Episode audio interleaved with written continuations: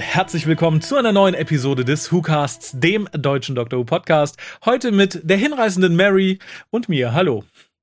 Hallo Raphael, was für eine wunderbare Begrüßung. Da würde ich ja fast rot werden. Fast, aber nur fast.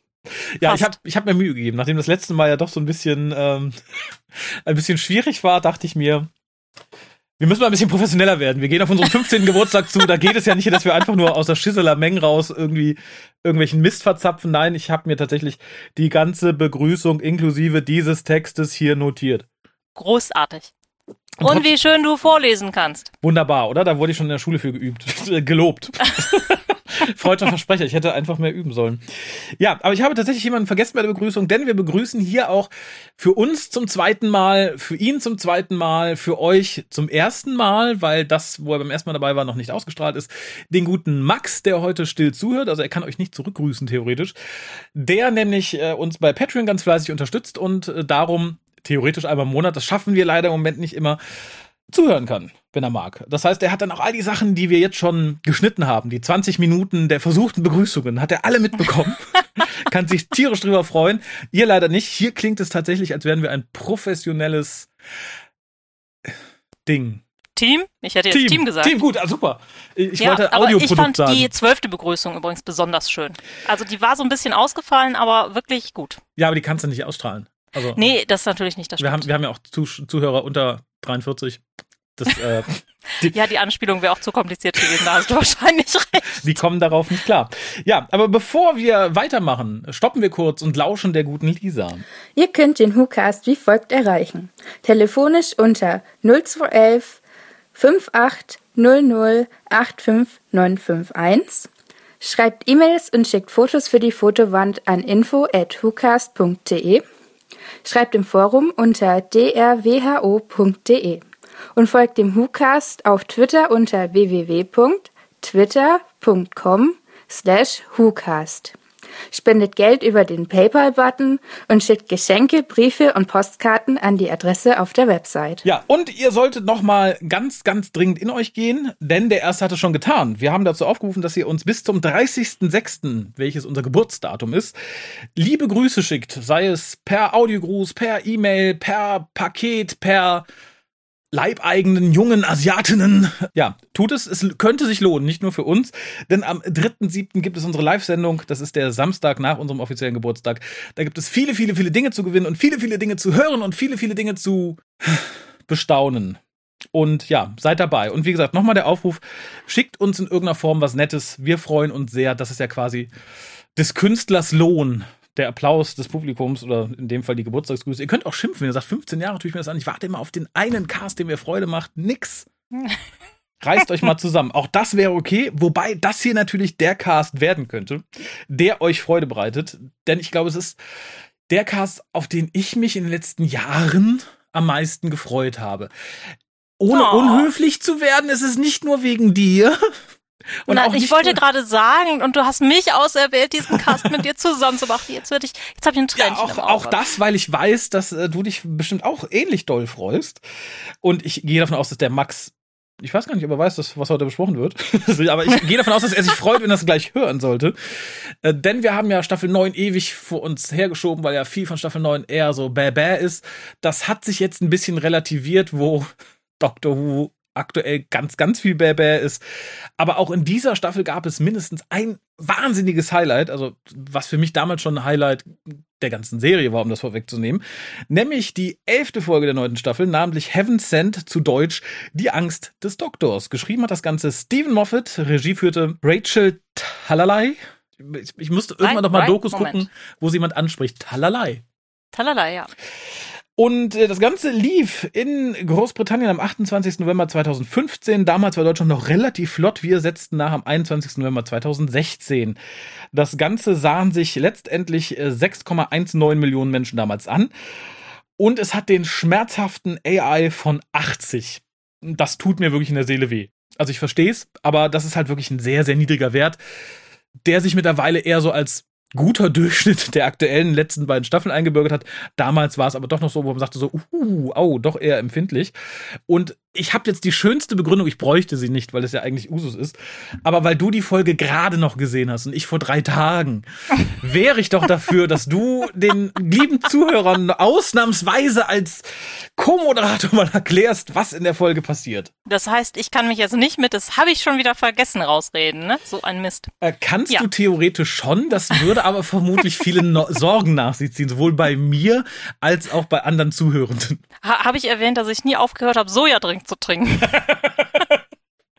Ja, ich wollte gerade sagen, also an, vor unserem 15. Geburtstag ist das eine Ausrede, die wirklich bedenklich stimmt. Wenn wir wirklich irgendwie mal unseren 30., 40. durchhaben, dann geht es, glaube ich, dann ist es okay. Ich weiß gar nicht mehr, was wir gesehen haben. Oh, es kam der Doktor noch so vor. lange, bis wir da sind. Ja, eben. Insofern, 30, das insofern hätte es Bedenken gestreut, wenn du jetzt gesagt hättest, du könntest dich nicht mehr erinnern. Was jetzt viel Gut. lustiger wäre, wenn du was ganz anderes erzählst, weil du es wirklich nicht mehr weißt. Aber warten wir ab, was passiert. Also, ich habe, glaube ich, The Cube gesehen nochmal. ich, bin, ich bin wahnsinnig gespannt, wie du den Bogen schlägst. Ich, ich hoffe, es bleibt nicht dabei. Ich habe The Cube gesehen. Ich wollte heute über The Cube reden. Dankeschön. Da, da bin ich dann außen vor. Ich weiß noch, es sind viele Würfel und es überlebt der Behinderte. Es ist ein Mechanismus, es ändert sich dauernd die Anordnung des Raumes. Man muss rausfinden, warum man da ist, wo man ist, und dann wird wieder alles verdreht und man muss gucken, warum man da ist. Ah, ja, tatsächlich. Die, die, die, ja, den Bogen sehe ich. Mir fehlen ein bisschen die Fallen aber ja, ich sehe den Bogen. Ja, es ist ja irgendwann noch Doctor Who und soll, glaube ich, im Free TV ausgestrahlt werden. Da gibt es nicht so Cube. wenig. Auch schön. Ja. Also, der Doktor landet in einem merkwürdigen Konstrukt und zwar erfahren wir später, dass es eine Burg mitten in einem Meer ist und wundert sich erstmal, was er dort macht, flieht vor einer merkwürdigen Kreatur, die aussieht wie der Tod oder die Zukunft aus ähm, da Scrooge ist hier. Scrooge, Weihnachtsmärchen, Dickens. Mhm. Weihnachtsgeschichte. Richtig, sowas. Aber auch vor allem in der Muppet-Version, oder? Ja, natürlich in der Muppet-Version. Auf jeden Fall flieht er vor dieser Kreatur, kriegt relativ schnell raus, dass er irgendwie 81 Minuten Zeit hat, wenn er von dem einen Ende dieser Burgfestung zur anderen hat, bevor in diese Kreatur findet, flieht. Wenn sie ihm zu nahe kommt, kann er sie damit aufhalten, dass er etwas beichtet, was er noch nie zuvor jemandem gebeichtet hat und findet in der Mitte in einem Raum zwölf praktisch die TARDIS mehr oder weniger verschlungen irgendwo in einem Eis, dessen Namen ich wieder vergessen habe. Äh, habe ich mir irgendwo notiert. Kommen wir bestimmt in der Besprechung Kommen wir zu. später drauf. Auf jeden Fall stellt er dann relativ schnell fest, da braucht er irgendwie eine Stunde, müsste er sich da durchschlagen, bevor er die erreicht. Oder ich glaube noch länger.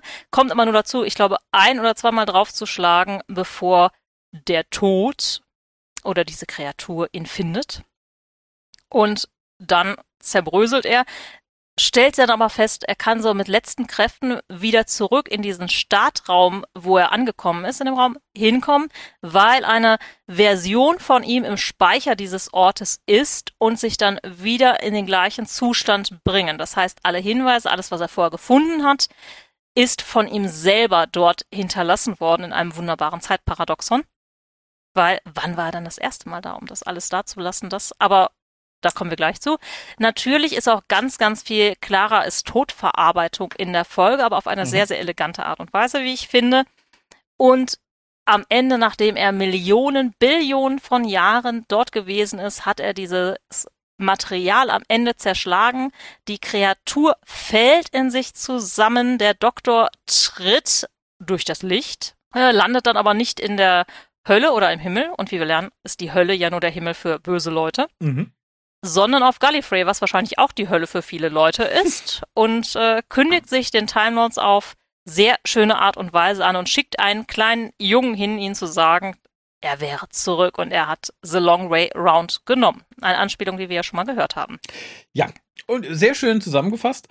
Auch wenn ich, glaube ich, deine Einschätzung, dass man dieses härter als Diamantmaterial in einer Stunde durchgehauen bekommt. Ich glaube, dass auch das hätte er nicht geschafft.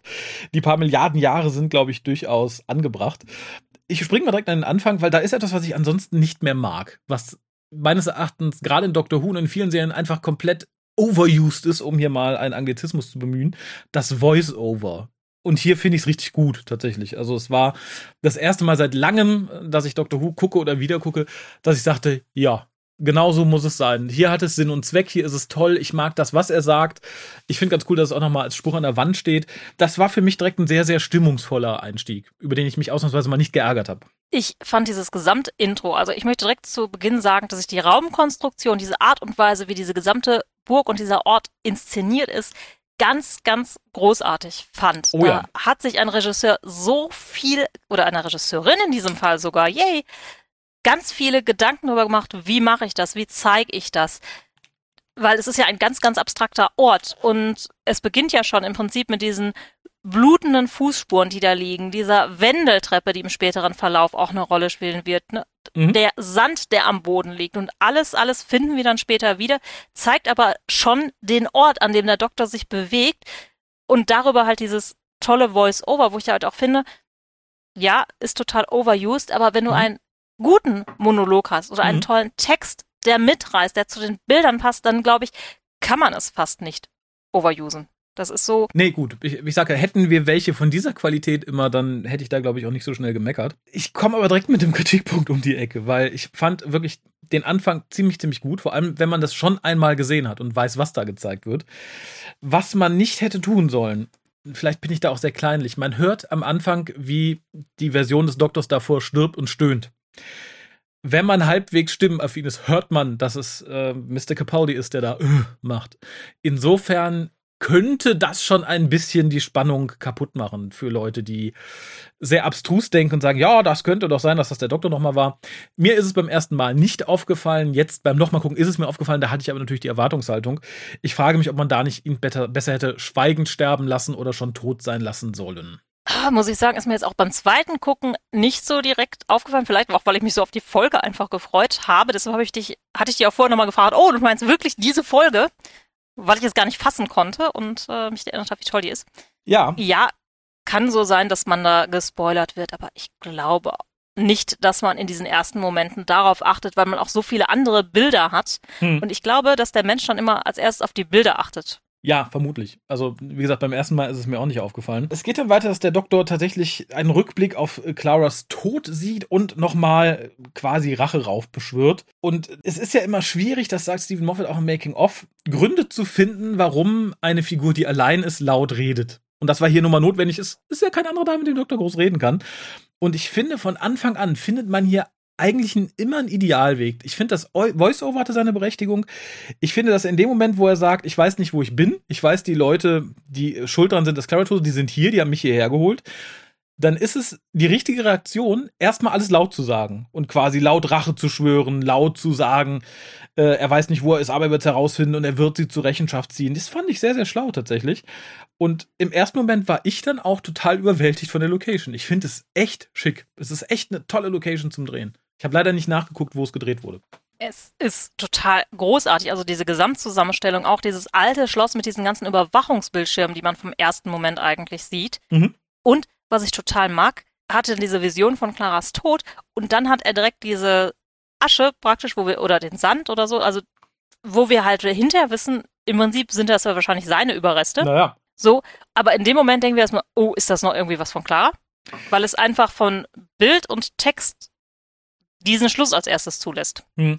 Äh, gut, den Bogen habe ich, glaube ich, nicht so geschlossen, weil ich ja kurz vorher noch Faith the Raven gesehen habe. Und sie stirbt ja ganz woanders und qualmt auch schwarz und ist dann weg. Also da, da blieb nichts übrig. Aber es, es legt es natürlich nahe. Und es legt auch irgendwie diese Überdeutung nahe, dass das Ganze halt auch eine Metapher auf Depression, Trauerbewältigung sein soll und so weiter und so fort.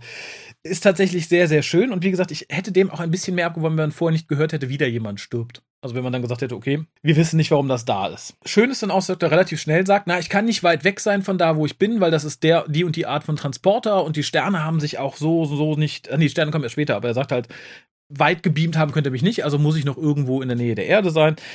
Fand ich alles sehr, sehr gut nachvollziehbar und teilweise sogar nachvollziehbarer, als wenn der Doktor es jemand anderem erklärt hätte. Ja. Äh, Ich mag das halt auch direkt, wie er so um diesen durch diesen Tunnel geht, so am Raum und sich dann auch da raus lehnt aus dem Fenster. Das ist auch Mhm. ganz, ganz toll gemacht. Also jede einzelne Kameraperspektive ist mit total viel Liebe zum Detail ausgewählt. Ja, äh, das ist Da auch, stimmt alles. Ich wollte gerade sagen, das ist aber, glaube ich, auch sehr notwendig. Also ich habe später denselben Punkt noch zur Musik. Die ich umwerfend finde in dieser Folge. Aber es Ja. ist natürlich, glaube ich, auch sehr, sehr wichtig, dass du das tust in der Folge, wo du quasi, das soll jetzt nicht despektierlich gegenüber Peter Capaldi sein, im Gegenteil, aber wo du quasi nur Peter Capaldi hast, der da rumrennt, also nur den Doktor und sonst quasi nichts, was irgendwie an Interaktion, an Kurzweil und so weiter da sein könnte. Naja, schon. Du hast der andere Darsteller ist diese Burg, das ist die Location. Und die ist ganz, ganz klar und ganz stark inszeniert worden. Ja, das meine ich damit. Du musst halt äh, Counterparts aufbauen, die halt auch funktionieren, die halt auch Input liefern dem Zuschauer. Und das macht in dem Fall die Location. Der Tod oder das, das, das Schleiervieh auch bedingt, aber das ist halt auch dann auch zu selten zu sehen. Ähm, weswegen man halt auch immer argumentieren kann, das ist kein wirklicher One-Hander, als was es halt öfter bezeichnet wird, weil du hast halt auch noch das, das andere Wesen da. Aber äh, lassen wir das mal dahingestellt. Ich ja, find- es ist halt auch kein richtiges Kammerspiel. Ne? Eigentlich Eben. hat es ganz viel Kammerspielatmosphäre, aber durch die Location an sich ist es dann doch wieder keins. Es ist ähm, Mhm, ganz das- faszinierend aufgebaut. Ja, ge- geht mir genauso. Schön finde ich dann auch, dass der Doktor noch was aufgreift, was Clara ihm in der letzten Folge gesagt hat. Sie sagt halt sehr ausdrücklich, Doktor, ich möchte nicht, dass du dich rächst. Ich möchte nicht, dass mein Tod Grund ist, noch mehr Leid zu sehen und so weiter und so fort. Und er sagt halt hier, sei es, weil er es wirklich so sieht. Ich nehme aber eher an, es ist ein bisschen Kettenrasseln, dass er sagt, ich höre nicht immer auf das, was man mir sagt. Also, ne, ich werde mich dann trotzdem rächen. Und auch da, ich finde es erstaunlich, gerade im Gegensatz zu aktuellen Staffeln, was man hier tatsächlich schafft, an, an lustigen Monologen zu setzen, was man auch in späteren Staffeln in Dialogen nicht schafft. Allein des Doktors langer Monolog über Gartenarbeit ist eine der lustigsten Wunderbar. Sachen in Doctor Who, die ich seit langem gehört habe. Au- Auf jeden Fall, also auch diese Schaufel, die da rumsteht und ne, Gardening ist Dictatorship. Was? genau. Dann geht er halt das erste Mal durch diese ganzen Gänge und ich finde es halt optisch einfach toll. Also die Schatten, die aus wirklich mit einem starken Kontrast funktionieren. Äh, Rachel Talalay sagte in der Making-of-Doku, sie hat sich da sehr stark an dem äh, Kabinett des Dr. Caligari orientiert. Und es stimmt. Und tatsächlich. Oh, das macht Sinn, ja. Und sie sagt halt auch, wenn man die Schatten sieht, die machen keinen Sinn, die sind irre. Da wird man, äh, das passt nicht. Das ist physikalisch so nicht möglich eigentlich. Und ich finde, das sieht man. Das Ganze sieht halt tatsächlich aus wie eine mittelalterliche Burg, aber dabei auch total unwirklich. Und ich finde diese Atmosphäre so, so großartig. Ja, das ist halt durch dieses ganze Licht-Schattenspiele, auch diese ganzen komischen Locations, diese Fernseher, die alle total deplatziert sind. Auch wenn er dann rüber guckt und diese Schattenfigur schon gegenüber irgendwie rumschleichen sieht. Mhm. Und man kann das aber gar nicht zuordnen, ob er sich selber vielleicht sieht oder was da gegenüber ist. Und das liegt vielleicht mit da dran. Ich weiß, du hast ja wahrscheinlich auch nachgeguckt, die Rachel Talalay kommt ja eigentlich aus dem Horrorfilm-Genre. Ja. Also die hat bei Freddy gelernt und den letzten ähm, Dead on Elm Street, glaube ich, Mhm. hat sie als Regisseurin gedreht. Ja, also man merkt es, sie sagt halt auch, dass sie immer schon ein Faible für solche Sachen hatte. Äh, Und das finde ich sehr, sehr gut, weil es geht genauso weiter. Und das finde ich tatsächlich sehr schön, weil das von Capaldi auch ganz, ganz toll aufgegriffen wird. Denn plötzlich sieht er, wir müssen auf einen Namen eingehen, ich nenne ihn mal der Tod, auch wenn das nicht die Originalübersetzung ist. Und ich finde, da gehen so viele Sachen so auf einmal machen für mich Klick, weil die gruselig sind. Also zum einen, dass wir dann feststellen, oh Moment, wir sehen auf den Monitoren das, was der Tod sieht, wenn er durch die Gänge läuft, womit der Doktor halt auch immer quasi nicht nur die Angst im Nacken hat, in Anführungszeichen, sondern auch immer gucken kann, wie nah ihm die Angst im Nacken ist, was ich sehr, sehr gruselig finde. Dazu die Fliegen, die man nicht nur sieht, sondern auch Oh ja. penetrant hört. Ich finde es tatsächlich fies. Es ist ein fieses Geräusch, so ähnlich wie wenn, wenn du im Sommer schläfst und hörst ein da stellen sich einem die Nackenhaare auf. Und hier war es auch so, ich konnte sehr gut nachvollziehen, warum der Doktor das beängstigend und eklig findet, weil was etwas seltsam ist, bis es uns später erklärt wird, der Doktor ist ja von Anfang an sehr bö- böse und wütend und rennt durch die Burg und sagt, ich mache euch alle alle, bis er halt den Tod sieht. Äh, Und plötzlich hat er ja Angst. Ganz, es ist wirklich, es macht Klick und er hat wirklich Schiss und rennt weg und sagt, ich habe dich schon mal gesehen und man merkt halt ganz, ganz stark, dass das seine Angst ist. Also das erklärt er ja später. Er sagt halt, ne, als kleiner Junge habe ich äh, die alte tote Lady gesehen, die sie halt einfach in Laken gehüllt hatten, die aber schon so ein bisschen am Verwesen war im Sommer und da waren die ganzen Fliegen. Und das wird so eindringlich transportiert, dass es halt auch in dem Moment mich persönlich irgendwo berührt hat. Also gerade das Geräusch der Fliegen, das Auftauchen des Todes. Ich fand es großartig, also großartig gespielt, dass er so umschaltet, wie die Erklärung er später bekommen. Aber auch an sich die Erklärung und Inszenierung dessen finde ich toll. Ganz großartig. Mit den Fliegen ist das auch, das ist, glaube ich, schon ein bisschen ein gelerntes Geräusch. Das wird schon ganz lange in Filmen auch immer in der Bedrohung tot, wenn irgendwas verwest, benutzt. Und ich glaube, das ist ja auch so, wenn du eine Fliege hörst, du fühlst dich immer gestört.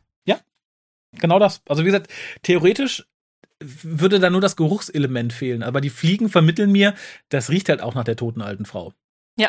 Ja, und doch wieder ein Negativpunkt. denn der Doktor steht dann vor der Holztür. Schön war da tatsächlich, dass er dann mit der, so mit sich selber wieder redet, aber eigentlich dann das quittiert mit C. Clara, weil er immer noch zu Clara redet. Das ist später noch ein Element, das wird öfter aufgegriffen. Aber was er sagt, hat mich so ein bisschen, dass er sagt, ja, als ich noch jünger war, hatte ich äh, mehr psychische Kräfte. Da konnte ich einen Psychic Link mit den Türen machen. Das fand ich etwas albern. Also er schafft es dann damit auch die Tür aufzumachen, aber ich fand es grenzwertig. Also das ist so ähnlich wie der Doktor, der dann später in dieser Staffel ernsthaft Baby gesprochen hat und so. Das äh, weiß ich nicht. Als Gag ganz gut, dass das hier ernsthaft funktioniert, fand ich schade. Ja, das wäre auch nicht notwendig gewesen, muss ich ganz ehrlich sagen. Das hätte man anders lösen können. Mhm. Ich weiß nicht, ob es wirklich ein Gag sein sollte oder ob man sich nicht anders wusste, dass er da. Also der Witz ist ja auch, er öffnet dann die Tür und steht dann vor einer Mauer. Ja. Das finde ich wieder so. ganz gut. Das ist auch ein schönes Horrorelement wieder. Ja, definitiv. Nur war das dann praktisch das, er kommt so gerade eben durch die Tür. Also brauchte man das deshalb. Wahrscheinlich. Wie gesagt, auch da hätte er dann sagen können, ja, Sonic Glass, das funktioniert auch nicht mit Holz und hätte dann von Hand was machen lassen sollen oder so. Äh, wie gesagt, ich finde, das war so eine etwas unnötige Passage. Danach wieder ganz, ganz großartig, weil zum einen sieht er dann die Wand und sagt, I finally run out of corridors. That's a life summed up. Und das ist halt toll. Das funktioniert auch wieder auf einer Metaebene. Das ist halt mhm. Dr. Who. Wenn er mal stirbt, wird er genauso sterben. Und dann haben wir halt auch die Erklärung, dass er wirklich ausdrücklich sagt, ich, ich, ich habe Angst davor zu sterben. Und plötzlich hält alles an. Also, weil er hat dann ein Geständnis gemacht tatsächlich. Das war auch wieder ein guter Effekt, dass die Fliegen anhalten, eine Fliege sogar wegschnipst. Das fand ich auch sehr lustig tatsächlich in dem Moment. Und nachdem er halt dieses Geständnis gemacht hat, verändert sich das Schloss wieder. Es dreht sich in sich zusammen, was natürlich Und der, ja? das war für mich halt so dieser Cube-Moment. Weil ja. ich weiß nicht, du hast ja Cube ja auch eigentlich geguckt, ne? Ja, ja, natürlich. Und da hattest du ja immer so zwischendurch diesen Moment, wo es klack, klack, klack, klack, mhm. klack gemacht hat. Das Geräusch ist sogar ähnlich. Das stimmt. Und alles verschiebt sich, ordnet sich neu. Du hast hier immer die Zahnräder, die du siehst, mhm. die das irgendwie verändern. Und eigentlich sind die Zahnräder schon ein Hinweis darauf, wer hinter dem Ganzen steckt, wenn man genauer drüber nachdenkt. Wegen der Uhren aus dem Vorspann? Wegen der Uhren aus dem Vorspann, ja. Oder generell, weil das natürlich, ne, das Zahnrad ist eigentlich immer das Element in den Uhren und damit ein ganz klarer Hinweis, wer dahinter steckt. Ja, ich, da habe ich ein Problem. Ich mochte ja schon den Vorspann nicht, weil ich immer sage, der Doktor ist ein Zeitreisender, kein Uhrmacher. Aber ich, für mich war einfach der Hinweis, die Art und Weise, wie das Schloss sich bewegt. Es ist halt ein Dial, ne? also wie das Confession Dial, was sich halt auch in sich drehen könnte. Darum hat es den Namen, dreht sich halt hier das Schloss so. Finde ich aber auch davon losgelöst einfach optisch eine tolle Idee. Also das mochte ich auch an Cube, dass halt deine Umgebung nicht berechenbar ist. Das finde ich halt äh, als Horrorelement auch ganz schön. Definitiv, ja. Und der Doktor ist dann plötzlich in einem gemütlichen kleinen Schlafzimmer und äh, sieht dort ein Bild von Clara an der Wand, was aber schon ganz alt ist. Er untersucht es dann. Da ist das erstmal, dass die Musik so unheimlich gut wird. Wo ich dachte, hu, krass, wirklich, wirklich gut. Und er vermittelt dann halt sehr schnell, das Bild ist schon uralt, das ist schon ewig hier und erklärt dann quasi Clara, sich selbst, uns dann auch genau, warum er Angst vor dem, dem Tod hat, der da rumrennt nämlich die Geschichte mit der alten Lady. Und das finde ich sehr nachvollziehbar. Ich glaube, das gibt es für fast jeden so eine Art Kindheitstrauma, was die auch als Erwachsene noch verfolgt, auch wenn es jedweder Grundlage entbehrt. Wahrscheinlich. Ich mag diesen Raum an sich, weil der total gut inszeniert ist und auch der zeigt schon, von wem dieses ganze Gebilde ist. Also mhm. die Farbgebung alleine mhm. und auch die Muster im Vorhang. Oh, auf die Muster im Vorhang habe ich tatsächlich nicht geachtet. Zumindest an einer Stelle. Das war für mich so ein wiederkehrendes Element. Ah, okay. Mhm. Ähm, Finde ich als Hinweis tatsächlich ganz cool, ja. Also. Und dieses Rot-Goldene ist für mich halt auch von der Farbgebung was, was immer dann auftaucht. Ja, gut, Rot-Gold ist natürlich Time Lords, aber ich glaube, das ist generell Schloss-Aristokratie oder so. Das waren ja immer Rot. Rot-Gold sind ja immer die, die teuren Farben sozusagen. Ich fand aber auch sehr schön, also er hatte ja Lilien auch in der Hand oder mhm. Lilien mhm. standen in dem Raum, aber es waren halt keine klassischen weißen Lilien. Ich glaube, es waren so Tigerlilien, die innen so rosa sind. Ja, was auch immer uns das sagen soll. Also ich spreche nicht blumisch, aber es war, glaube ich, auf jeden Fall so ein halber Hinweis. Ich finde es sehr schön, dass wir schon Hinweise bekommen, die der Doktor später aufgreift, wie zum Beispiel das Abreißen des Lilienblattes, was dann zu Boden fällt. Es wird uns gezeigt, wie es zu Boden fällt. Ich dachte noch, warum zeigt man uns das? Das ist ja eigentlich an dieser Stelle nicht nötig weil es überhaupt nicht zur Handlung gehört. Es wird später aufgegriffen, das fand ich halt richtig, richtig gut. Denn plötzlich steht wieder The Whale, der Tod, wie auch immer, vor dem Doktor und der Doktor äh, rettet sich indem er etwas sehr Unerwartetes tut, denn er wirft einen Hocker aus dem Fenster und hechtet hinterher. Und sagt noch, hey, damit hättest du nicht gerechnet. Und ich dachte im Moment, stimmt, ich auch nicht. Was soll das denn? ich fand es ein bisschen irritierend, weil Peter Capaldi ist ja nicht mehr der Jüngste. Wie er da raushüpft, was ja vermutlich dann nicht er ist, sieht ein bisschen ungelenk aus, tatsächlich. Also das ist ein bisschen gebastelt. Das äh, macht, also Tom Cruise hätte das besser hinbekommen, möchte ich sagen. Das sieht halt ein bisschen künstlich aus. Aber was mich da am meisten störte. Und ich weiß, ich greife bei vielen Folgen ja nach Strohhalm, wo ich sage, das hat mir gut gefallen. Hier greife ich so ein bisschen nach Strohhalm, wo ich sage, na, das war nicht so toll. Und das ist das Geräusch, als er fällt. Nämlich dieses Flugzeugabsturzgeräusch. Ich, also so, so fett ist der Doktor ja nun nicht. Nee, das stimmt. Ich glaube, das ist halt einmal so ein gewohntes Geräusch, was man dann einsetzt. Was ich auch ein bisschen schade finde, weil das hätte man auch gar nicht gebraucht. Nee, ich hätte es sogar stimmvoll gefunden, wenn man einfach den Wind hat wehen hören, wie später in der Szene, als man nahe am Doktor ist. Und ich, was ich dann aber total voll, toll finde, ist, dass mhm. man sich auf einmal in der TARDIS befindet ja. und erstmal denkt so, hä? Was ist jetzt los? Ganz genau. Und dann feststellt, Moment, wir befinden uns im Kopf des Doktors, der Doktor diskutiert, während er fällt, mit sich selber aus oder mit mhm. sich selbst und einer Inkarnation von Clara in seinem Kopf, die ja. man auch nicht sieht also auch da war die Musik wieder ganz toll und ich dachte halt erst Moment, was, was geht denn jetzt ab? Warum ist er denn da? Es wird zum Glück sehr schnell erklärt, denn er sagt so, ne, wenn du nicht viel Zeit hast und es, es, du drohst zu sterben, dann Regel Nummer eins, ne, stirb nicht. Regel Nummer zwei, verlangsame alles und geh halt an deinen geheimen Ort in deinem Kopf. Und ich finde die Idee toll. Ich finde die Umsetzung hier großartig. Was mich so ein bisschen, auch hier wieder an Stroheim, ein bisschen störte, war, dass das Konzept zeitgleich, ich weiß nicht, ob es kurz vorher, kurz nachher war, bei Sherlock aufgegriffen wurde. In Sherlocks vorletzter Staffel hat halt der Mind Palace eine große, eine große Rolle. Das ist quasi so mit der Turning Point einer Staffel, ähm, weil halt ein großes Archiv nur im Kopf eines Mannes existiert. Äh, insofern kam mir das Konzept ein bisschen recycelt vor, aber ich fand es so großartig, was in dieser TARDIS passiert. Ich fand, es war so stimmungsvoll inszeniert mit Clara, die sich nicht umdreht, die man halt, deren Gesicht man nicht sieht. Und auch das ist wie eine Anspielung auf jemand, der stirbt. Es gibt ja ganz mhm. oft diese Angst, dass man vergisst, wie jemand ausgesehen hat. Ja, auch das ist ein Horrorfilm-Element, ne? Du, mhm. Das Unbekannte, du weißt es nicht mehr, die ist ja schon da. Also die ist da, wo mhm. du nicht hinkommst. Genau. Und, und ähm, was ich auch toll finde, mhm. ist auch der Vergleich vor, während er springt, erstmal dieses, das ist eine Folterkammer, mhm. ne, oh, die ja. will Geständnis erzählen und die einzige ähm, irreplaceable Person in einer Folterkammer ist der, der im Interview ist. Genau. Also der, der, der verhört wird. Ja. Insofern ähm, fand ich sehr schlau und hat auch durchaus recht. Ja. Und generell fängt er dann ab hier an, wieder sehr viel Clara zu erzählen. Das setzt sich dann später durch diese Tafelfragen fort, die kommen, aber hier redet er sie halt quasi noch direkt an. Und diesen Quasi-Monolog, den er da hält, ich finde ihn so großartig, der halt dann einmal sagt so, ne, Clara, ich sterbe und ich erkläre dir jetzt, wie ich da entkommen werde oder wie ich entkommen bin. Er sagt es sogar schon im Past Tense, was glaube ich mhm. auch ganz wichtig ist. Und die, dieser Wechsel, als er es noch zu ihr sagt, sieht sehr bedrohlich aus. Dann hast du einen Schnitt, wo du praktisch hinter ihm stehst. Er dreht sich um, verzieht so die Miene zu einer Grimasse und sagt, und ich bin gespannt, was ich sage. Und er sagt, ich bin aber nichts ohne Zuhörer und äh, guckt dabei tatsächlich in die Kamera. Es ist so großartig. Es ist wirklich so, so großartig. Ich habe mir hier übrigens auch ganz groß, so, so großartig aufgeschrieben. Ja, ich auch. Ich habe so, so, so, so toll. Ich habe in dem Moment auch Gänsehaut ja. bekommen, weil da stimmt halt meines Erachtens alles. Die Situation, die Musik ist großartig, Capaldis Spiel ist großartig, der Dialog davor, währenddessen und auch der, der jetzt folgt, ist es einfach toll. Also aus dem Schäbengreif ist das so eine meiner Top 10 Lieblingsfolgen der gesamten Serie. Ich habe die, glaube ich, als ich die Folge gesehen habe, vier oder fünf Mal danach noch im Loop geguckt, weil ich so begeistert davon war. Immer, ich äh, war nämlich vorhin auch kurz davor, die direkt nochmal zu gucken, weil es echt so toll ist, auch was die wieder mit dem Licht gemacht haben, mhm. wie die Kamera ist, wie Capaldi spielt. Du hast es gerade schon gesagt. Es macht oh ja. so viel Spaß, da zuzugucken. Ich will auch nicht wissen, wie häufig sie das gedreht haben oder Respekt, wenn sie es nur irgendwie ein, zwei Mal drehen mussten und dann im Kasten hatten. Mhm. Weil es ist echt toll. Es reißt einen mit, auch dieses Entdecken in dem Moment, was da abgeht in seinem Kopf.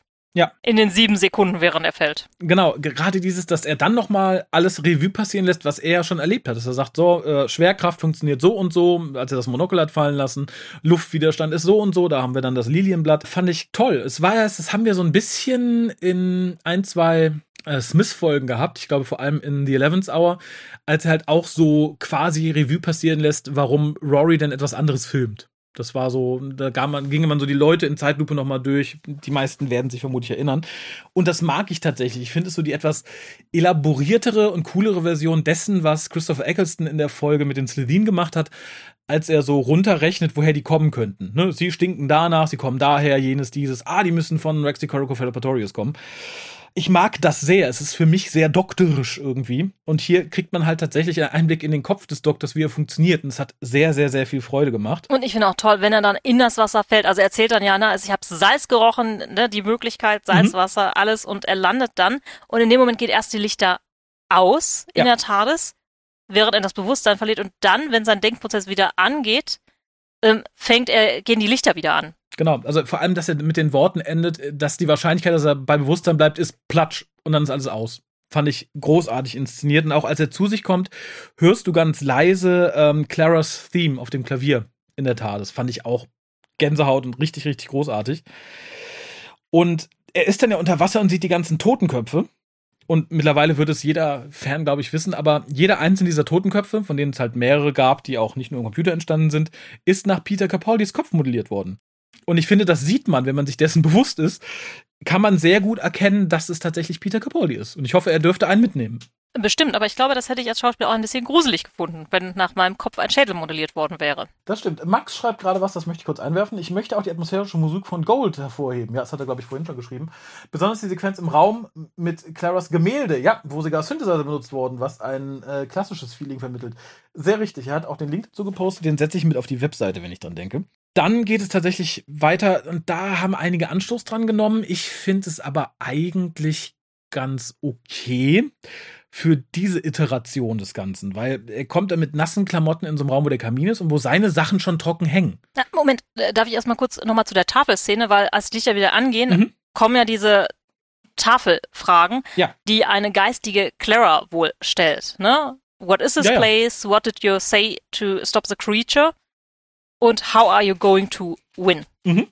Und das hat mich tatsächlich so ein ganz kleines bisschen gestört, weil damit Clara wieder in so eine gehobene Position geworfen wird, weil sie diese Fragen stellt an einer Tafel, die eigentlich dem Doktor gehört. Ja, es ist nur eine Iteration von Clara in seinem Kopf, aber er stellt sie ja geistig dann fast mit sich selber gleich, dadurch, dass sie seine Tafel benutzt. Ja, das habe ich ein bisschen anders aufgefasst, weil das ja auch öfter gesagt wurde, der Doktor braucht seine Companions. Ich habe einfach aufgefasst, dass das gerade sein aktueller Companion ist, wäre das im Kopf von McCoy, wäre es halt gerade Ace gewesen, die halt auf ihre Art irgendwelche Fragen gestellt hat. Das mit der Tafel habe ich vor allem auf Clara als Lehrerin bezogen.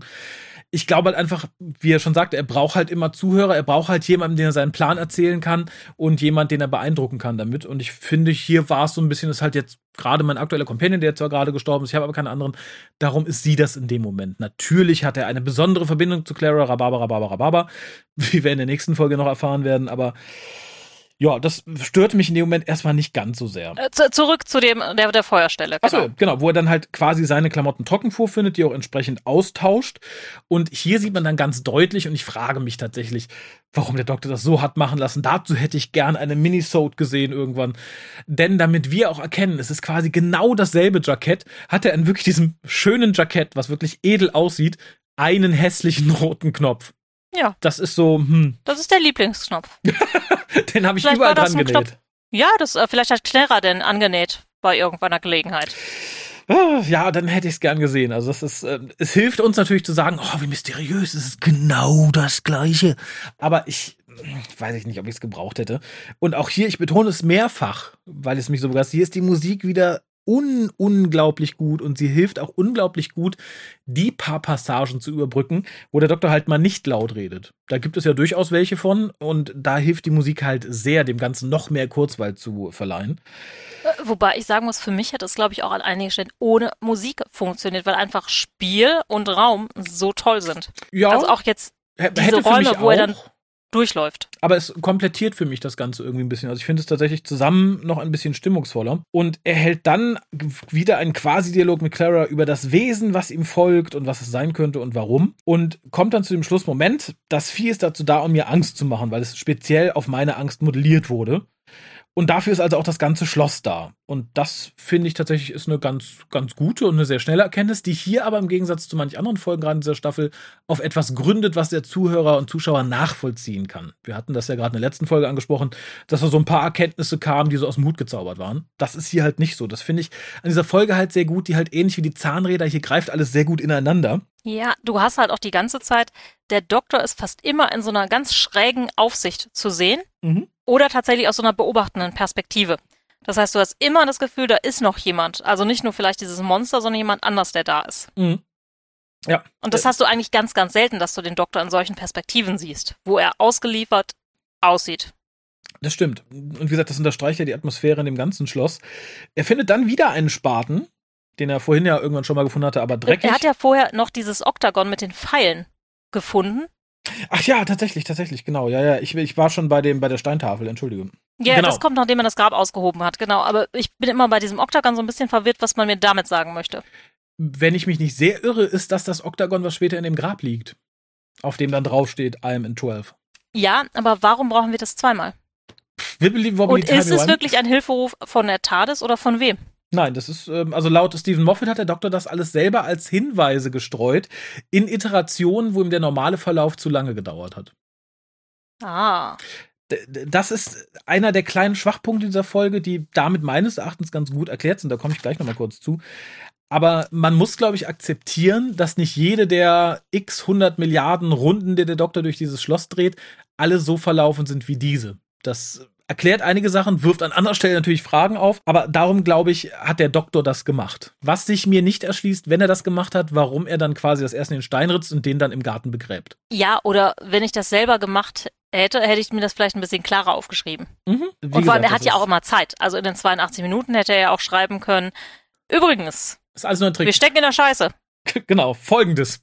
Naja, ja. ja, wie gesagt, er findet dann halt erstmal den Spaten und findet halt diese frisch umgegrabene Erde im Innenhof. Und es ist ja auch alles eine totale Friedhofsatmosphäre und kurz Total. vorher sagt er ja, ne, es ist ein vollautomatisiertes Haunted House. Mhm. Nur für mich gemacht. Genau, und findet dann quasi ein Grab im, ja. im Garten. Fand ich ganz toll. Ich glaube, beim ersten Mal habe ich noch überlegt, ob er dann da drin ist oder so. Es war halt super spannend und schön finde ich tatsächlich, dass der Doktor dann quasi seine Kopfklärer fragt, ob sie zu dem Spaten dasselbe denkt wie er und sie sagt, ja, ich würde da jetzt auch graben. Er sagt, ja, natürlich denkst du das gleiche. Und das ist das, was dich umgebracht hat.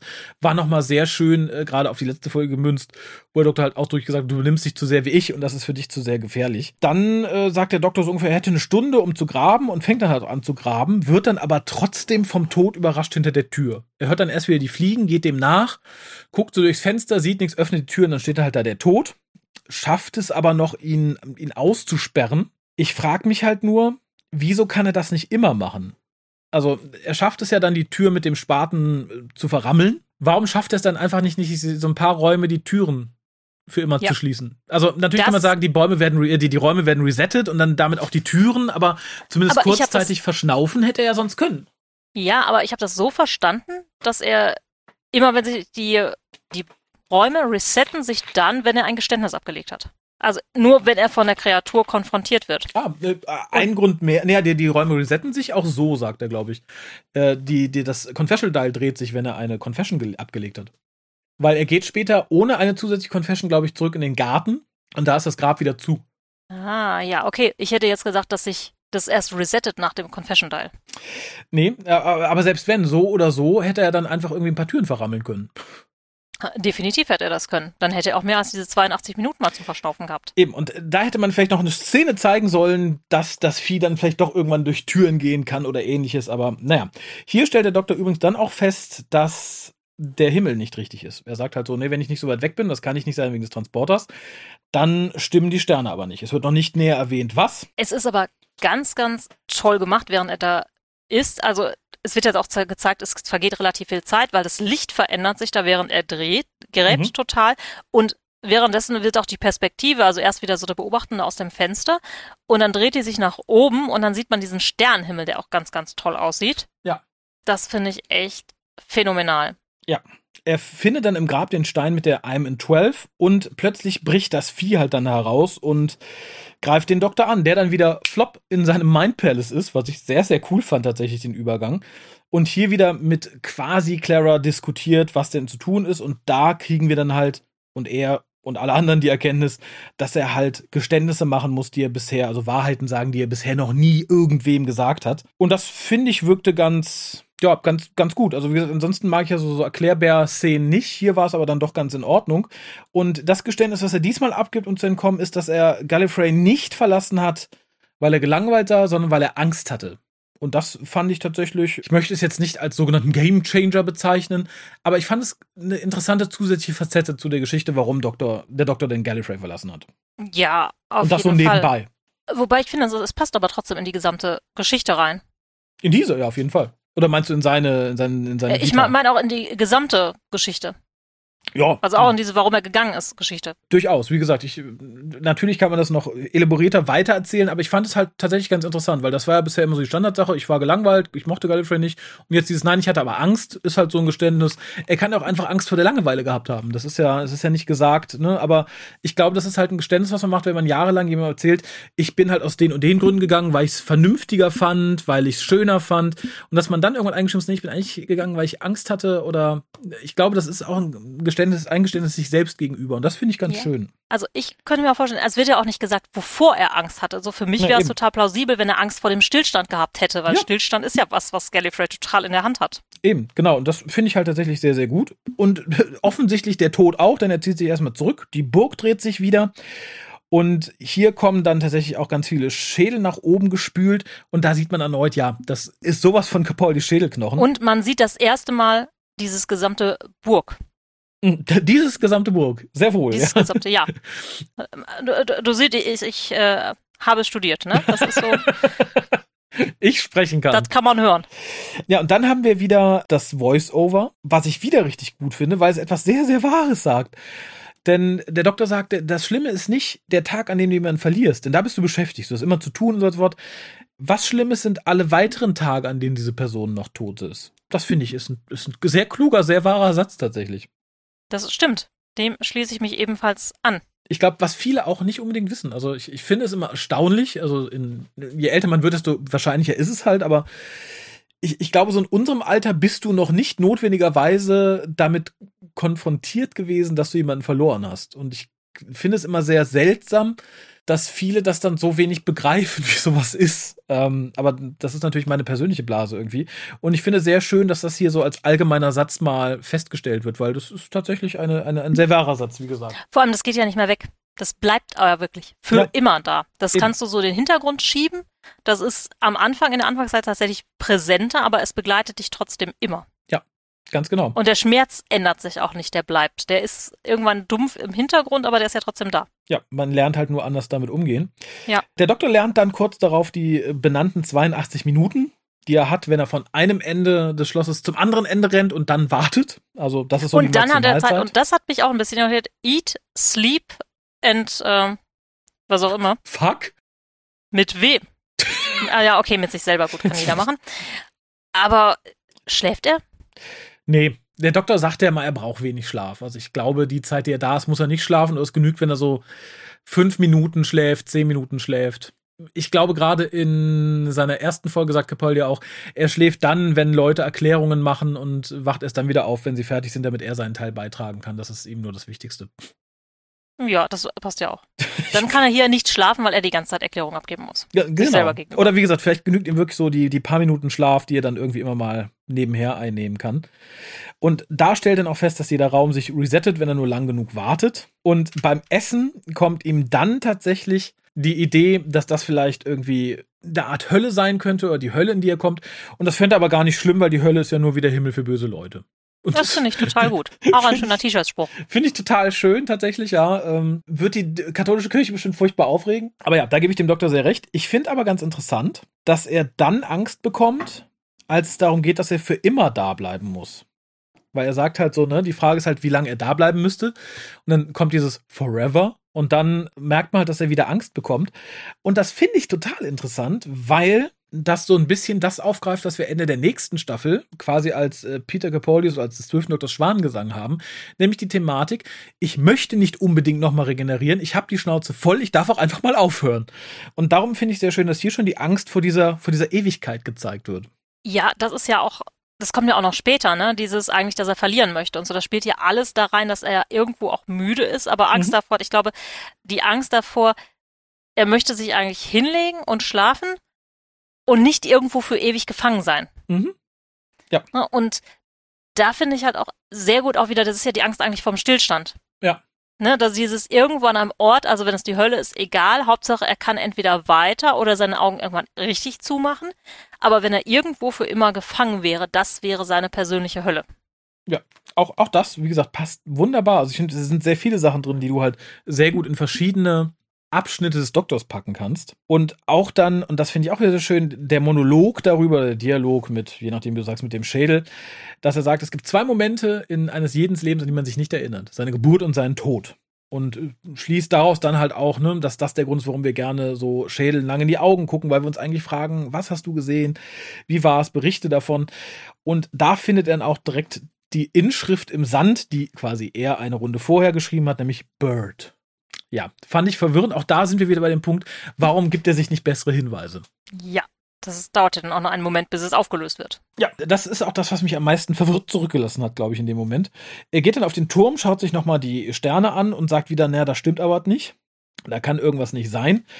Und begibt sich dann auf die Suche nach Raum 12 und ähm, findet hinter dieser Tür aber wieder nur eine Mauer. Genau, und geht dann wieder zurück auf diesen Turm. Genau, und da tatsächlich haben wir eine sehr coole Überblendung von oh, Peter ja. Capaldis Gesicht in diesen Schädel, den er da auf die, auf die Mauerbrüstung gelegt hat. Sehr, sehr cool. Und ich finde, das sollte so der Hinweis sein, für, wenn man es denn dann noch nicht erkannt hat, das passt. Also wie gesagt, man sieht sehr eindeutig, dass das Peter Capaldis Schädel ist.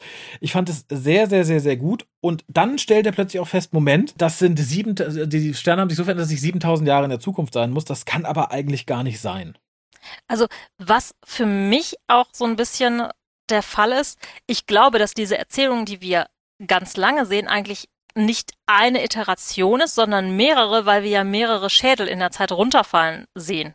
Ah, das kann natürlich auch sein. Das äh, klärt auch sehr viele Missverständnisse, die der Folge angelastet werden, währenddessen auf. Das ist, macht natürlich auch durchaus Sinn, ja, äh, tatsächlich. Weil ich habe erst gedacht, für jedes Geständnis würde ein Schädel irgendwie fallen. Mhm aber das ergibt in dem Gesamtzusammenhang keinen Sinn. Aber wenn du immer wieder diesen Schädel reinfallen siehst, das macht ja wirklich nur Sinn, wenn das immer wieder ein Tod gewesen ist. Vielleicht ist er auch bei einigen Sachen dann doch eher gestorben oder auch nicht. Und dann, du bist ja dann schon 7000 Jahre hier und du hast am Anfang den Doktor sterben sehen oder nicht. Insofern mhm. würde das schon einiges erklären, ja. Das stimmt. Aber der Doktor beschließt in dem Moment noch einen Geständnis zu machen, denn er weiß von der alten Legende auf Gallifrey, die besagt, dass der Hybrid Gallifrey äh, platt machen wird und dass der Hybrid äh, äh, tatsächlich halb Dalek, halb Timelord sein soll, bla bla bla. Und er sagt halt, er weiß, dass dieser Hybrid echt ist. Dass das halt nicht nur eine Legende ist und das ist das nächste Geständnis, was dazu führt, dass die zugemauerte Tür 12 jetzt quasi sein Ausgang ist, auf dem groß Home steht. Und daraus schließt er dann, dass dahinter die TARDIS sein muss. Das fand ich ganz interessant, weil natürlich, wir, wir wissen gegen Ende der Folge, dahinter ist Gallifrey, nicht die TARDIS.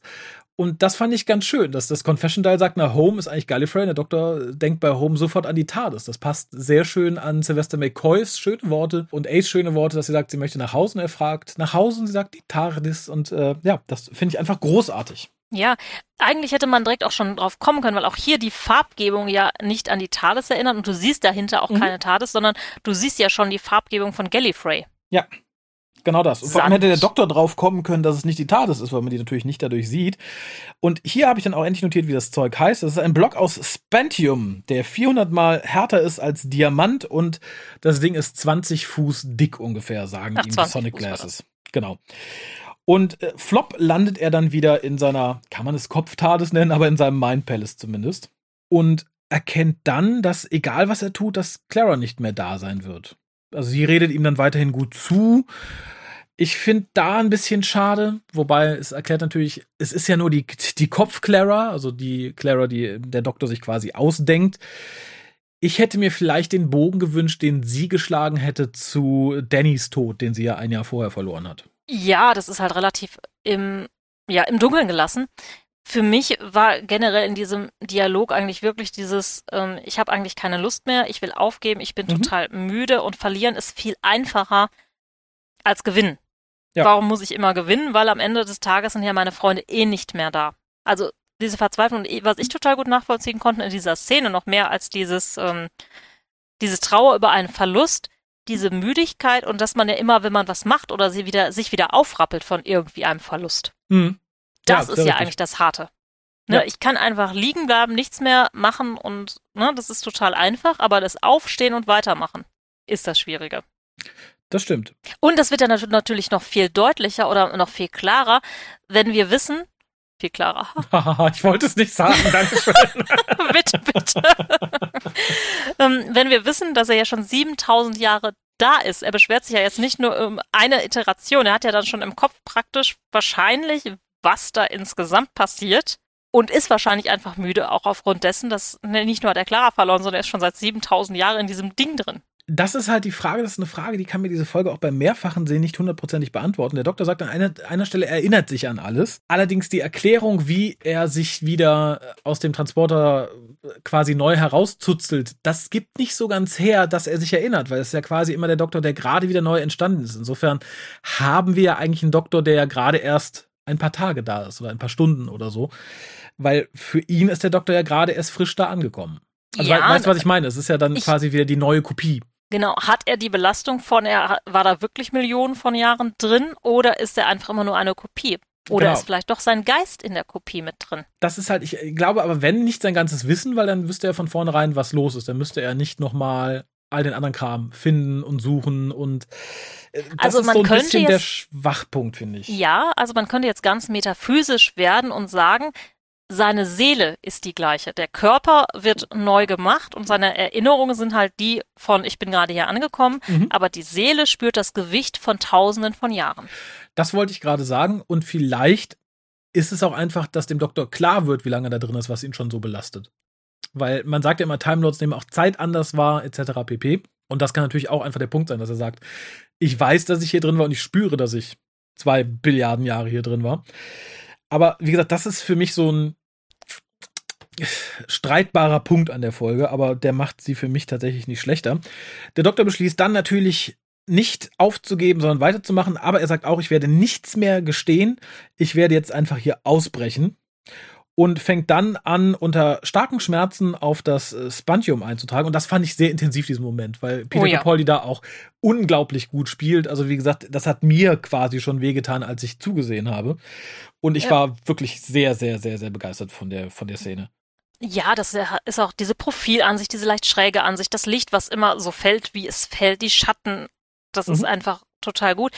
Das Einzige, wo ich jetzt so ein bisschen sage, hm, also auch wenn er da jetzt ja Millionen drauf einhaut, ich bin mir nicht sicher, ob ich jetzt ein paar Millionen Jahre, wenn ich auf, auf Diamant schlagen würde, ob ich da irgendwas verändern würde. Ich glaube nicht. Ich weiß nicht, ob er da seine Kampfhandschuhe anpackt. Doch, also ich glaube schon, weil ich habe letztens noch ein Video gesehen, wie Diamanten, wie man Diamanten schleifen kann äh, oder andere Steine, indem man sie einfach in eine Dose tut und ein paar Tage mit anderen Steinen aneinander schaben lässt. Also auch da bin ich eher bei den Gebrüdern Grimm, dass ich sage, das geht. Es dauert halt nur ewig. Und ich glaube, die Billiarden Jahre, überlegen, was die auf der Erde allein schon geformt haben, ohne Gewalt. Oder mit Naturgewalten. Ich glaube, das geht. Ich glaube nur, man, wir, machen, wir machen uns keine Vorstellung von der unendlich langen Zeit, die da vergeht. Und da finde ich tatsächlich ganz schön, dass man die Gebrüder Grimm rausgekramt hat und äh, ihre Geschichte über den äh, Kaiser oder über den Imperator, ich weiß nicht, ich weiß gar nicht, wie es im Deutschen ist, äh, der halt fragt, wie viele Sekunden die Ewigkeit hat und der Schäfersjunge antwortet halt mit dieser Parabel über den Vogel, der den diamantenen Berg benutzt, um sich den Schnabel zu schärfen. Und das finde ich ist eine unheimlich schöne Geschichte, die halt auch so ansatzweise, glaube ich, das belastende Gefühl für den Doktor vermittelt, wie lang er da sein muss und wie lang sich das für ihn anfühlt. Und das fand ich wirklich sehr, sehr gut. Und als diese Erkenntnis kommt, löst das Bettlaken den Doktor auf. Nee, das Bettlaken löst den Doktor ja nicht auf. Ja, das, äh, denkt man also, zuerst. Er geht halt dampfend zu Boden und ich dachte, okay, jetzt ist er weg. Aber, und dann kommt erneut eine Szene, die, die mir sehr unter die Haut gegangen ist. Wieder ein Voice-Over, was wieder gut ist, in dem der Doktor halt sagt, naja, die Leute vertun sich oft, aber wir, wir Time Lords, wir brauchen ewig, um zu sterben. Das kann manchmal Tage dauern. Und darum sind wir auch immer gern bei unseren eigenen Leuten, wenn wir sterben, weil die uns auch nicht zu früh beerdigen. Und dann siehst du den Doktor wieder in seinem Mind Palace, wie er auf den Bildschirm schaut. Und ich dachte im ersten Moment, dass die da einen Rückblick auf Pertwee haben. Weil äh, der verletzte zwölfte Doktor sieht in der ersten Aufnahme auf diesem Bildschirm 1A aus wie John Pertwee. Ich habe dreimal zurückgesprungen und dachte so, mein Gott, das kann, das, äh? Es erklärt sich dann später, weil man den äh, angeschmorten Doktor sich dann auch die, die Stufen hochschleppen sieht und so weiter und so fort, wofür er anderthalb Tage gebraucht hat und so weiter und so fort. Das fand ich so grauenhaft tatsächlich diese Vorstellung, dass dieser schwer verletzte Mann sich da hochschleppt, um dann noch was zu erreichen. Ähm ja, das passt aber wieder wunderbar mit dem, dieses Verlieren wäre so mhm. einfach. Ne? Er hätte ja auch einfach da liegen bleiben und aufgeben können, aber er schleppt sich immer jedes Mal wieder da hoch unter wahrscheinlich unvorstellbaren Schmerzen. Mhm. Und gibt einfach nicht auf.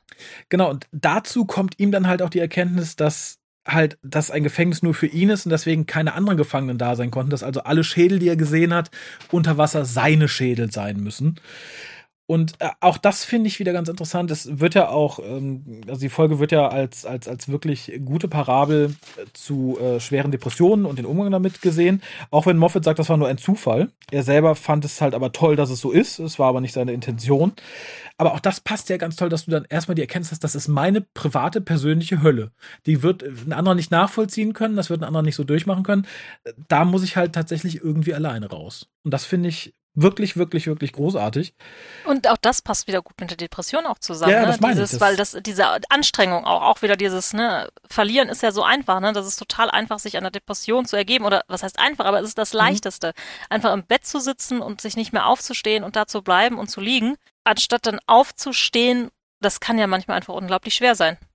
Durchaus. Und wie gesagt, hier sieht man, wie schwer es ist, weil er sich hochschleppt zum Transporter und sich selbst dann als, als Energieschub nutzt, um den Transporter nochmal in Gang zu setzen, damit halt sein neues Ich wieder entsteht. Er sagt dann halt nochmal, er weiß nicht, äh, wie lange er das tun kann. Und er sagt dann, to bury the old me, to make a new one. Und auch das wieder ist eine schöne Vorbereitung für mich, für das Ende des zwölften Doktors, der halt sagt, ich möchte nicht regenerieren und wieder neu entstehen. Ich habe dazu nicht mehr die Kraft und nicht mehr den Nerv weiterzumachen. Und das war wieder so ein Wink in die Richtung. Und dann haben wir halt so eine Montage, wie er auf dem Turm steht und wie wir immer wieder Szenen aus dem Schloss sehen. Und in diesem Voice-Over sagt halt erst 7000 Jahre, dann 12.000, 600.000, endet dann irgendwie bei zwei Billionen Jahren oder so. Und ich fand diese Montage auch toll und gänsehautig und ich fand es so großartig. Und auch hier wieder ganz, ganz tolle Musik.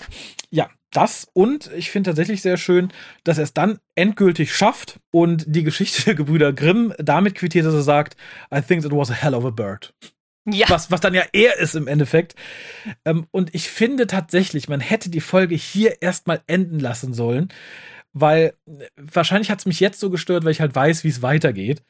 Aber ich hätte halt diesen, das Ende mit äh, dem Confession Dial of Gallifrey und dem Jungen, dem er sagt, ne, I came the long way round, hätte ich nicht gebraucht. Das macht für mich so ein bisschen die, die doch etwas düstere Stimmung kaputt und entlässt mich damit in, in, in so eine Folge, die ich nicht mag. Und vor allem im Deutschen, ich weiß gar nicht, wie es im Deutschen, aber im Englischen, dann halt dieser Satz, The Hybrid is me.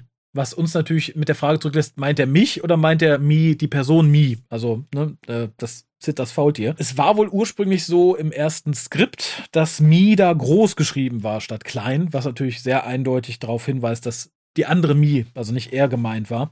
Aber das machte für mich so dieses doch sehr bewegende Ende so ein bisschen lapidar. Mhm. Ja, ich weiß es nicht. Also du musst es ja schon irgendwo, also so wie Dr. Who Folgen aufgebaut sind, musst du, glaube ich, mehr Auflösung geben, als einfach, wenn er da durchgetreten wäre, ohne dass du was siehst. Ja, ich fürchte auch. Ja. Mich hat es jetzt auch nicht so gestört und für mich ist das, ich war einfach noch nicht so in der nächsten Folge drin dadurch. Ich bin immer irritiert von diesem kleinen Jungen, der da mitten durch die Wüste läuft. Mhm. Aber gut, auch Gallifreyans brauchen Hobbys. Durchaus, ja. Und ich mag tatsächlich dieses, ähm, The Long Way Round, weil das ja auch aufgreift, was viele, viele Folgen vorher gesagt wurde. Ja.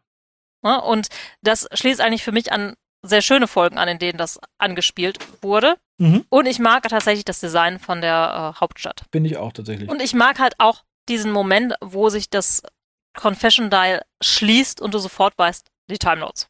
Ja, finde ich, ja, wie gesagt, finde ich auch. Ich glaube, was mich so ankäst, ist, dass ich die Folge hier so großartig finde und halt genau weiß, wo sie endet. Und das wurde am Ende nochmal so gezeigt und sagt, guck, das war jetzt so großartig und hier endet es. Aber gut, da, da sind wir ja jetzt nicht. Sollte vielleicht gesagt werden, dass Stephen Moffat bereits vor Ausstrahlung der achten Staffel gesagt hat, er weiß schon, wie das Highlight äh, das Ende der neunten Staffel wird und dass das äh, ziemlich cool sein wird. Und da muss ich ihm mit Bezug auf diese Folge sehr, sehr recht geben. Womit wir jetzt quasi bei der Wertung wären, wenn dir nichts mehr zur Folge aufgefallen ist. Ich möchte nur kurz ergänzen, dass die Gebrüder Grimm in des Doktors Dart-Team waren. Das habe ich vergessen. Ah. Das wollte ich Ja, bemerkt ist- haben, das ist wichtig. Wer, wer möchte die nicht im Dart-Team haben? Ach, ich weiß nicht. Die alten Märchenonkels. Nein, das, Ich hätte jetzt was vielleicht eher am Stammtisch, ne? Dass sie da ein bisschen was erzählen. das, ah ja, das kann natürlich sein. Das ist natürlich nett, ne? Ja, aber äh, ja, nichtsdestotrotz wären wir bei der Wertung. Ich äh, würde sagen, bevor wir loslegen, hören wir uns erstmal an, was Kolja dazu zu sagen hat. Okay. Staffel 9, Episode 10. Heaven Sent. Äh, Wie sage ich das jetzt? Das ist jetzt die Odd Man Out Folge. In der Hinsicht, dass sie, ich denke, nicht für, eigentlich für niemanden überraschend als grandios zu zählen hat. Ich denke auch, wer auch immer das gerade im Hauptpodcast bespricht, wird da entsprechend auf sämtliche ja, wunderbaren Details eingehen. Ich habe mir selber ein paar Stichpunkte während des Sehens gemacht. Ähm, ganz kurz, der eine Stichpunkt, den ich mir gemacht hatte, ähm, war schlicht und ergreifend, ich hatte vergessen, die Bewertung der Vorfolge zu machen, die ja frecherweise äh, interpretiert wird als Teil 1 dieses Zweiteilers, was einfach nur eine Frechheit ist, weil das ist kein Zweiteiler, das gehört nicht zusammen. Ähm, wenn ich, wenn ich ganz, ganz großzügig bin für die Folge davor, Face the Raven, würde ich vier von zehn Punkte geben, aber auch nur, aber auch nur wegen des grandiosen Zusammenspiels ähm, der beiden. Ansonsten ist es so eine banale Folge, dass ich gar keinen Spaß dran hätte, sie überhaupt zu bewerten. Es wäre vermutlich irgendwo zwischen zwei und drei, weil die Folge an sich total Ach, egal, egal, sprechen wir nicht mehr drüber. Sprechen wir über Heaven Sent, ähm, die vermutlich beste Capaldi-Folge, vielleicht mit einer der besten Folgen der neuen Serie. Ähm, direkt das, die, die Wertung vorneweg, das ist eindeutig eine 9 von 10, vielleicht eine 9,5 von 10. Ich bin da sehr großzügig, sie ist toll. Allein schon dadurch, dass sie sehr lynchi, lynchien anfängt, also ähm, die, die, der flackernde Bildschirm mit der Fliege da drauf hat einen solchen Lynch-Aspekt, ähm, dass man denken könnte, okay, die Folge wurde von David Lynch. Er hat Regie geführt, hat er natürlich nicht. Ähm, mehrere Dinge, die mir durch den Kopf gingen. Ähm, Moffat hat hier sein potenzielles Meisterwerk geschaffen, aber das muss man dann auch sagen, ähm, es ist sehr leicht erkennbar, es ist erkennbar, wo er die Ideen her hat. Ähm, dieses Torture Chamber, diese, diese, diese Folterkammer, diese Burg ist natürlich in dem Sinne nicht unbedingt weit entfernt gedanklich von der Geschichte The Holy Terror, die ja auch nicht umsonst eine der besten Geschichten überhaupt ist. Und hier sieht man auch, wie im Gegensatz zum Gefangenen des Holy Terror Folterkellers ähm, der Doktor diesen Versuch zu benutzen. Ähm, er nutzt es in diesem Ding gefangen zu sein und nutzt die, dieses, diesen Kerker für sich. Ähm, gleichzeitig haben wir dieses Thema aus dem Crystal Bucephalus, wo der Doktor die Zeit nutzt, natürlich nicht in solch einer Extremität, in solch einem extremen Ausmaß wie hier in Heaven Sent, aber auch hier bei Crystal Bucephalus, auch nicht umsonst als eine der besseren Bücher ähm, bezeichnet, wird die Zeit genutzt, um das Ziel zu erreichen, in diesem Falle das am Ende doch sinnmachende Bird, der mit dem Schnabel auf den Kristall so lange über Milliarden Jahre dann, ich glaube, es waren Milliarden, man möge mich korrigieren, einhackt und jedes Mal der Doktor sterben, sterben muss. Jetzt mag jemand mal hochrechnen, wie viele Doktoren es gegeben hat in dieser Folge. Bis dann der Kristall zerbröselt, was auch noch ähm, durchaus, ich glaube, rudimentär, ohne dass er es vielleicht gewollt hat, ähm, eingespielt hat, ist der unerwartete Tod des dritten Doktors auf Dust im Buch Interference und ähm, auch die Schlussszene auf Gallifrey, wo man ja auch zuerst nur Wüste, wenn man so will, sieht, ähm, lässt da durchaus die Gedanken in diese Richtung kreisen. Also er hat vielleicht bewusst, vielleicht unbewusst, drei grandiose Werke genommen, Holy Terror, Crystal Bucephalus, Interference und hat dort etwas extrahiert und etwas Neues geschaffen, was ähm, grandios ist. Ähm, was einem am Anfang etwas irritiert, was am Schluss, also zumindest mich hatte es irritiert, dass dieses Mix and Match der Burg, wo man sich durch dieses durch das Drehen nur durch einen einzigen Weg, eigentlich man kann sich nur einen Weg bahnen durch diese Burg. Der Rollenspieler spricht gerne von Railroading, man hat das Gefühl, dieser Doktor hat ja überhaupt keine Freiheiten. Er muss immer zu einem bestimmten Zeitraum, Zeitpunkt etwas Bestimmtes tun, damit er den nächsten Schritt machen kann. Das ist ja Teil der Lösung. Wenn das nicht so wäre, würde die Lösung nicht funktionieren. Also dieser Doktor muss exakt zu jedem Zeitpunkt exakt das Gleiche tun. Also ist dieses Railroading hier tatsächlich absolut notwendig. Wo ich das erste Mal nachdenken musste und wirklich nachdenken musste, war die Kaminszene mit der Kleidung, wo ich mir okay, wenn er die Kleidung jetzt seine eigene dorthin stellt, ist das ja eigentlich wie eine Zeitschleife. Vermutlich ist er, das war fehlgedacht da noch, ähm, in die Vergangenheit irgendwie gereist sein durch seinen Sprung, hat dann dort etwas platziert, was er dann in der Zukunft wiederfindet, dass das ja in Wirklichkeit sein nächster, seine nächste äh, Inkarnation ist. Ähm, das, das hat man dann ja erst später realisiert. Ähm, aber das, das Schöne an dieser Folge ist, dass man nachdenkt. Man wird zum Nachdenken angeregt. Auch sehr schön natürlich ähm, die Darstellung, wie löst der Doktor in seinem Kopf eigentlich Probleme. Ähm, dieses komplette runter Bringen der Zeit, sodass er innerhalb von kürzester Zeit in seiner Tat, seiner inneren Tat Probleme lösen kann. Dort auch in Zwiesprache mit dem nunmehr nicht mehr vorhandenen Companion, der, der Companion, der ihn über diese, was er ja nicht weiß, er selber lebt ja nur in, immer nur einen kurzen Moment, aber diese Milliarden Jahre immer wieder antreibt, die Lösung zu finden und zu gewinnen. Schlussendlich, ähm, der einzige negative Punkt, ähm, ist tatsächlich die Musik, die stellenweise passt, aber größtenteils einfach zu episch ist, zu boah, zu viel so boah macht und ähm, das tut dann nicht so gut beim Gucken. Das hätte man vielleicht dann doch ein bisschen mehr runterspielen können, ein bisschen mehr sich zurücknehmen können. Und ich glaube, dann hätte die Folge vielleicht noch ein bisschen mehr aufgebaut. Ähm, vielleicht auch mehr mit, mit, die, die, die, die Geräusche der Fliegen waren ja schon wunderbar. Man hat dieses, dieses, was dann immer kommt, was so dieses, auch hier wieder Lynch, Lynch, David Lynch, habe ich vergessen gerade. Bei den drei Dingen haben wir ja auch noch David Lynch als Einfluss, also David Lynch Einfluss. Dieses unsaubere, unreine und unangenehme. Ich, vielleicht hätte man damit mehr spielen müssen. Ähm, im Kopf bleiben werden natürlich die grandiosen Bilder dieser, dieser Burg, die sich immer wieder verändert, ähm, der Blick in den Sternenhimmel und natürlich die, die toten Schädel, die im Wasser zu fliegen scheinen, von denen wir jetzt im Nachhinein ja wissen, dass es immer und immer und immer und immer und immer wieder der Schädel des dann toten Doktors ist. Ähm, hervorragend. Die Einbettung dieser Episode in eine, eine, eine Dalek Zeitwanderer Hybridwaffe und die die Folge davor, also die Einbettung darin, ja, brauche ich nicht. Ich habe auch nicht bei Holy Terror eine Motivation am Ende gebraucht. Ähm, man hätte es ja, ich weiß nicht. Lassen wir es einfach. Ähm, das, das wurde dann halt als Grund genommen. Was mich wo, woran ich einfach denken musste an manchen Stellen ist einfach schlussendlich, ich benutze schlussendlich häufig, oder? Ähm, dies ist ja eine, immer noch eine Familienserie, eine Kinderserie. Ich weiß nicht, wie viele Kinder, junge Kinder, diese Folge unbeschadet überstanden hatten, in denen der Doktor Millionen von Male gestorben ist und auch nicht auf eine schöne Art gestorben ist. Ja, die Folge hatte Überlänge. Dieses Kolja gibt seinen Senf dazu, hat auch Überlänge. Also es ist eine grandiose Folge. Peter Capaldi, eigentlich muss ich es nicht sagen. Ich muss es nicht sagen, ich sage es aber trotzdem, weil ich es kann.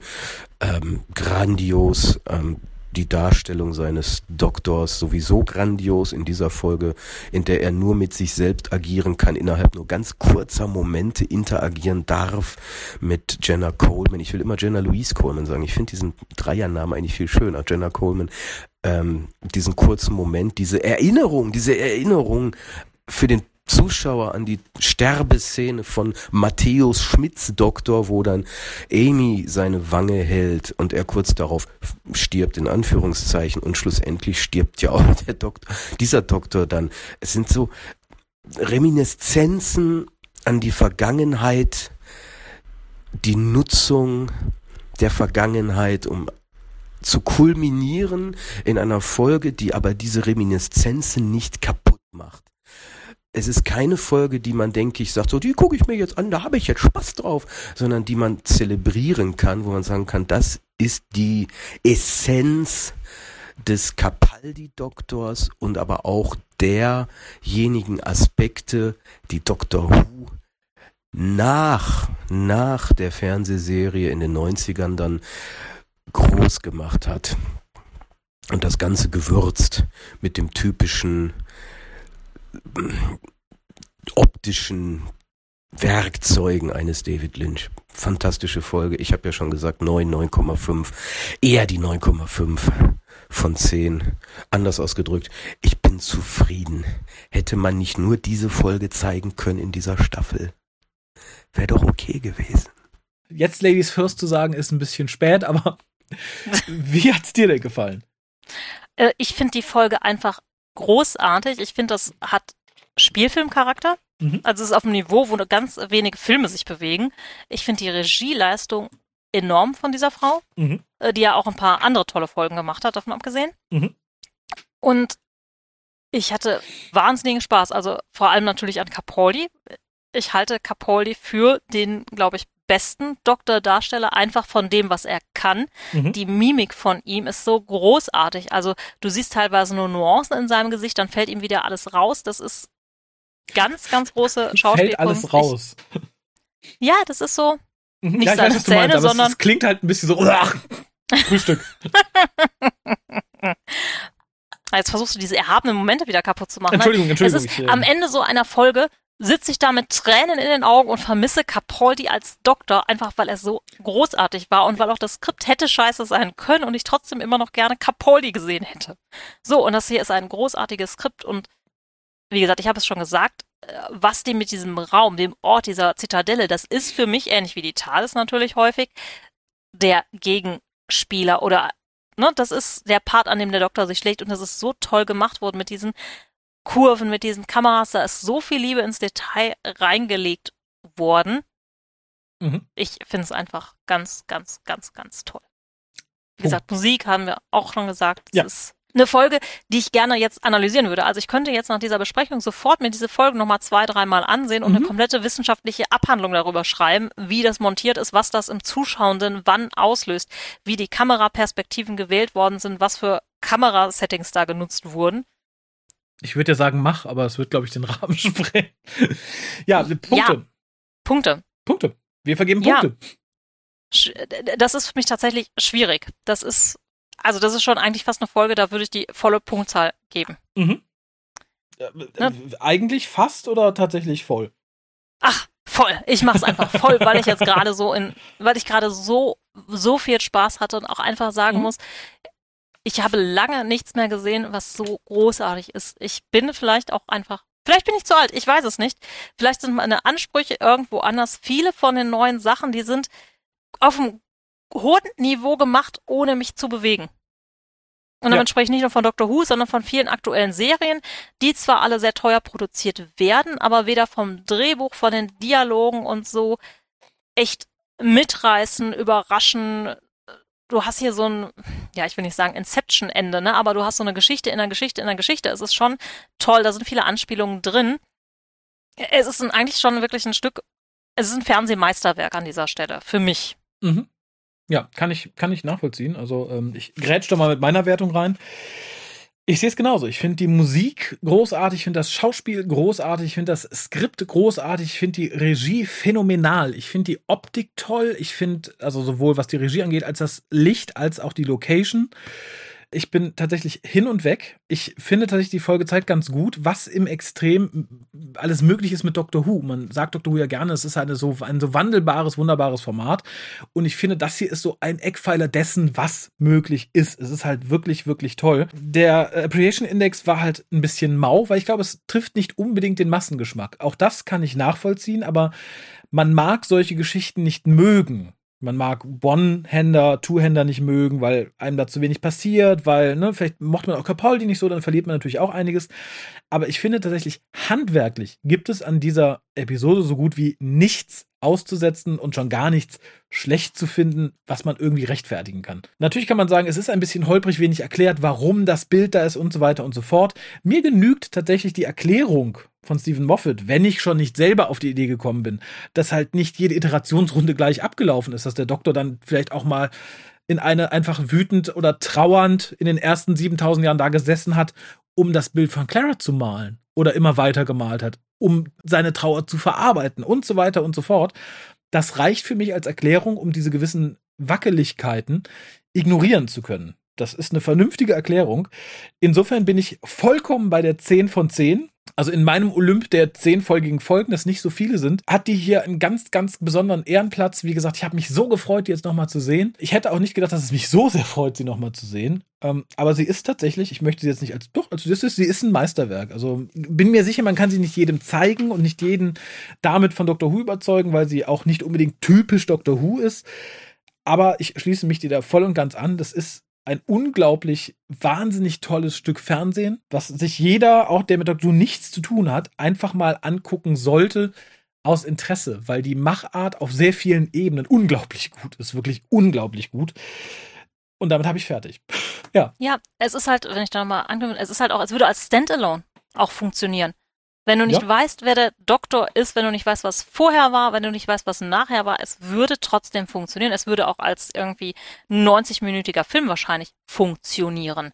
Ja. Äh, für ein dementsprechendes Publikum. Also ich kann auch verstehen, warum diese Wertungen so sind, weil ich glaube, es ist den, es ist komplex, dem Ganzen zu folgen. Ich glaube, mhm. Leute, die jetzt die klassischen Netflix-Serien, wo einfach viel Action ist und so gucken, die, den kannst du nicht damit abholen, dass ein Doktor da eine Stunde durch die Gänge irrt. Nee, glaube ich auch nicht. Für mich ist das halt ganz viel wirklich bei altem Kino, wo noch Wert auf diese Sachen gelegt wurden. Und wenn du dich darauf einlässt und dich wirklich auf was konzentrierst und es nicht nur so zur Berieselung nebenbei guckst, ist es einfach so toll und mitreißend. Und ja, du kannst nicht eine Staffel aus solchen Episoden machen.